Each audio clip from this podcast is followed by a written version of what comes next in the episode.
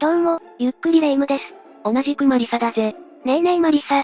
なんだ、負け癖赤まんじゅうよ。私がいつ誰に負けたっていうのよ失礼ね。もう、変な悪口許してあげるの、今日が最後よ。それよか、今日も何かゾワゾワしちゃうことを教えてほしいのよね。いいぜ、じゃあ今回は、やらかし発覚で大炎上した女性 YouTuber4 選を紹介するぜ。何やら穏やかじゃない内容ね。今や YouTuber の人気ぶりは言うまでもないが、中には問題ある言動をして大炎上してしまう人もいるんだ。確かに、スーツ姿で謝罪はもはやテンプレよね。今回はその中でも、特にひどい理由で大炎上した女性クリエイター4人について解説するぜ。結構胸クソな理由で炎上した人も含むから、心して視聴してくれ。わ、わかったわ。普段の心霊系とは違うゾワゾワ感がありそうね。早速、お願いするわ。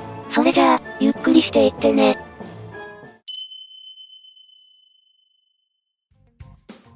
まず最初に紹介するのは、浦西光だ。浦西さんは、歌手でありモデルであり会社経営者でもある YouTuber なんだぜ。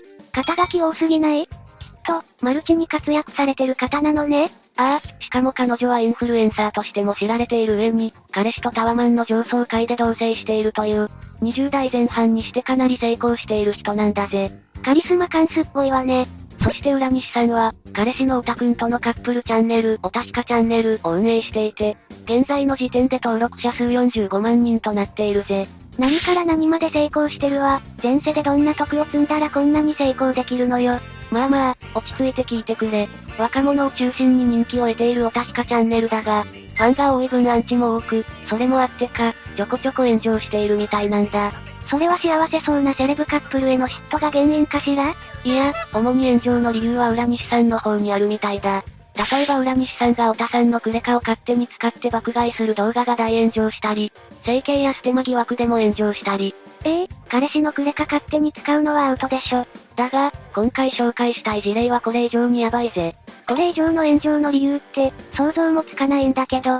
以前浦西さんは SNS で付き人を募集していたんだが、その内容がブラックすぎるとのことで炎上したんだ。どんな感じで募集かけてたの？求める人物像は都内在住の18歳以上で運転免許持ち、パソコンが操作できて簡単な動画編集ができて、さらに SNS 運用が得意で美容、ダイエット知識がある人間だ。ふむふむ。さらに彼女は、何でも屋さんみたいなイメージで何でも要領よくこなせる真面目な人を探している。ほぼ毎日一緒にいることになると思う、とも話している。で、気になる月給は？月18万円から、だ。は？安すぎない？これについて SNS では、付き人じゃなくてパシリ、人を舐めている、と炎上したんだぜ。これは確かに炎上案件だわ。しかし、浦西さんが一番炎上したのはこの一件ではない。え、まだあるの？もうお腹いっぱいよ。実は浦西さんと太田さんは破局していたにもかかわらず、半年もの間それを隠してカップルとして YouTube 活動を続けていたことが分かったんだ。ええ？それってビジネスカップルってことじゃん。まさにそうなんだぜ。バレたきっかけは、現在ドバイ在住の某暴露系配信者の暴露だった。彼は、浦西さんが会社経営者で YouTuber の春木海さんと一緒にいるところを押さえた写真を投稿し、二人が交際していると暴露したんだぜ。この被弾はかなりのダメージだったでしょうね。破局の原因はどうやら太田さんが浮気したためで、春樹さんとは太田さんと別れた後に付き合ったそうだが、ファンの期待を大きく裏切ったのは言うまでもない。しかも結局その後に浦西さんは春樹さんともお別れしたという。そしておたひかチャンネルは、元カップルという体裁で現在も動画をアップしているようだ。なんかもう、ファンからしたら振り回された感がすごいでしょうね。そんな大炎上があったのに、今も登録者数が45万人いるのは逆にすごいと思うわ。次に紹介するのは、和田さん。だ。和田さんは元美容部員の美容系 YouTuber として、メイク術やコスメ紹介動画で人気を博していた人物だぜ。へえ、でも美容系 YouTuber が炎上って、どうやって炎上したのかな？どの口紅が一番美味しいのか？全部食べてみた企画、とかなんだそのクソ企画は？和田さんはそんなことしてないぜ。和田さんはイベント告知のいざこざや動画での個人情報漏洩などでたびたび炎上していたが、彼女が活動休止に追い込まれるほど炎上した最大の理由は飼っていたペットにあるんだ。活動休止？っていうか和田さんってペット飼ってたのね。ああ、トイプーの、みつこちゃんだ。人気の犬種ね。お名前のセンスが絶妙だわ。和田さんはある日ツイッターで、運命の出会いを果たした、と言って、ずっと飼いたかったトイプーをとうとう飼うことにしたと明かした。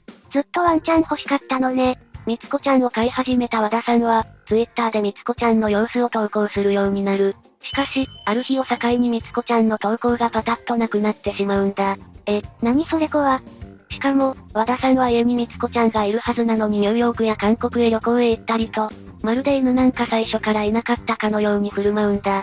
ペットホテルに預けたとかそういうことではなく？ああ、実は和田さんは、みつこちゃんを育てることができずに実家に預けていたんだ。え？え何よそれ、自分で飼うって決めたなら、ちゃんと責任を持って飼育しなきゃ。まさに霊夢の言う通りで、みつこちゃんについて説明する動画に批判コメントがたくさんついたんだぜ。無責任に犬を飼って押し付けられる実家の方も大変ね。しかもその後、その実家にも実はみつこちゃんはいなかったと判明して、さらに炎上したぜ。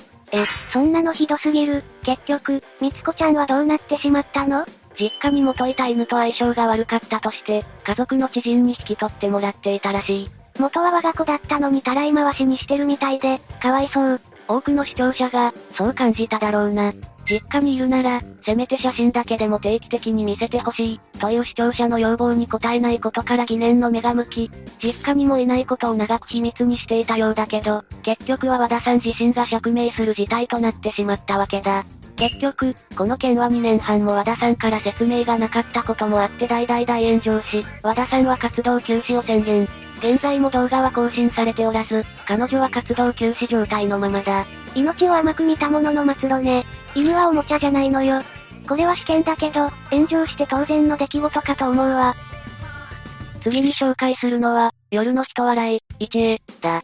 夜の人笑いは、こうくんと一恵によるカップルチャンネルで、ハードなドッキリやコミカルな雰囲気が人気なんだぜ。お二人とも、人が良さそうな感じね。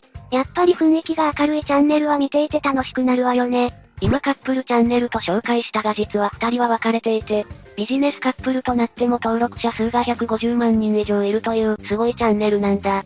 カップルで YouTube やると、破局という恋愛の一要素が仕事上の危機になっちゃうのよね。それを乗り越えて、なお人気を誇っているのはすごいわ。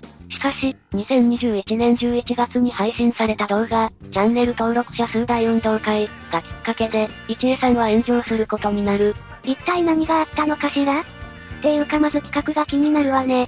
この企画はいろんな人気チャンネルが合同で行った企画で、それぞれチームに分かれて期間中に増えたチャンネル登録者数と、運動会の点数で勝敗を決めるといったものだ。まあ、たくさんの人気チャンネルがコラボした運動会動画って感じだ。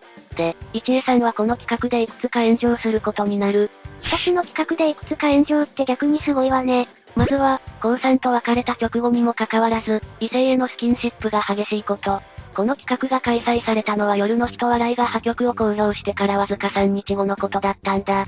しかし、彼女はスカイピースのテオさんに抱きついたりと露骨なスキンシップを図り、節操ない、と反感を買うことになってしまったんだぜ。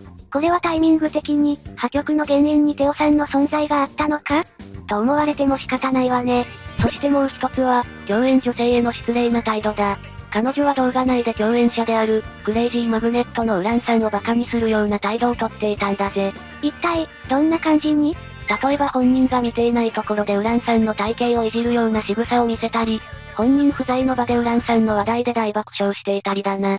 これが本当なら、かなり印象は悪く映っちゃうわね。どちらの炎上も、視聴者視点ではそう見えた、だけで実際は全く違うと、一恵さんは後に弁明している。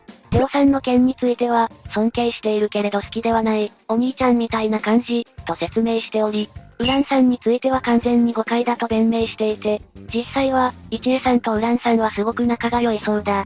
ウランさんもこの件を否定して笑い飛ばしてくれたからよかったけど、やっぱり視聴者の誤解を招くような言動はしない方がいいでしょうね。ああ、タイミング的な要素も大きかったと思うが、同時に2回も炎上したことで、一恵さんに対して悪いイメージを持つ人が一定数いた、というのは事実だな。コラボは特にお互いの視聴者の意見が交錯するから、普通の動画より炎上しやすいのかもだけど、この件に関しては、一恵さんの肩を持つわけじゃないけど、憶測だけで炎上してしまって少しかわいそうと思ったわ。最後に紹介するのは、エミリンだ。エミリンさんは元は芸人さんだから、テレビで見かけて知っている人も多いかもしれないな。ええー、私もテレビで見たことがあるわ。逃走中とかにも出演していたわね。そんなエミリンさんは、カメラマンとの不倫疑惑で炎上したことがあるんだ。え、不倫？それはやばそう。詳細教えて疑惑のお相手はエミリンさんが芸人時代の頃から交友関係があった T 君で、エミリンチャンネルでカメラマンとして活動している人だ。昔からの知り合いなのね。そして T 君が既婚者であることが明かされているんだが、その情報が出回る前に投稿されていたある動画が問題となってしまったんだ。どんな動画なの？T 君とデートしてきました円水族館レストラン。はいアウトこれはまずいでしょ？まあ、動画の内容にもよるけど、内容はタイトルの通り、雰囲気のいいレストランでエミリンさんと T 君が会食をするというものだ。ただの外食と言ってしまえばそこまでだけど、タイトルでデートとか言っちゃうのはね。当時は何も知らない視聴者が、お似合いですと二人を褒めるコメントを寄せたりしていたが、エミリンさんはそれにいいねをつけている。その一方で、T 君は既婚者という事実を書き込んだコメントは削除していたんだ。それ、確信犯の匂わせと言われても仕方ないわよね。相手が独身でフリーの人ならいいのに、二人とも何を考えているのかしらね。そして T 君が妻子持ちであることが公表されたためにこの動画が問題視され、視聴者からは、奥さんかわいそう、と批判の声が集まった。前から友人とはいえ、妻子持ちの裏方さんを使ってデートを匂わせるなんてひどいよね。しかも炎上はこれだけでは終わらない。エミリンさんはこの件に対して不倫は事実ではない、と弁明する謝罪動画を出した、が、その動画内で、どのご意見もしっかり受け止めます、といった割にコメント欄は承認制となっていて、エミリンさんを擁護するコメントばかりが表示されていたという。コメント欄の細工は視聴者から一番嫌われるやつ、これじゃあファンも一気に冷めちゃうわよ。誠実なふりをして裏では自分をよく見せることしか考えていない、とさらに炎上し、エミリンさんは一時期 YouTube や全ての SNS の更新をしなくなった。しかし、最近はまた活動を再開してるようだぜ。まあ、エミリンさんと T 君夫妻の中で問題が解決してれば、動画更新すること自体は許されていいんじゃないかしら。あとは元々の視聴者さんが、どう感じるかだけだよな。炎上を教訓に、より良いチャンネル作りに励んでほしいわね。ってことで以上が、やらかし発覚で大炎上した女性 YouTuber4000 だったぜ。マジでいろんな理由で炎上した人たちばっかりだったわね。しかも、配信者側に問題があるパターンがほとんど。そうだな。まあ中には過敏すぎる視聴者が林立てたパターンもあったけどな。これからは変に炎上しちゃう配信者が減ってほしい限りだけど、多分無理そうね。悲しいがその通りだな。他にも、この YouTuber の炎上がひどかった。って意見があったら、ぜひコメントで教えてね。それじゃあ、今日の動画はここまでだ。また次の動画で会いましょう。最後までご視聴ありがとうございました。ゆっくりダークフォックスをご覧いただき、ありがとうございました。この他にも、おすすめの動画がたくさんあるので、ぜひご覧ください。それでは、またね。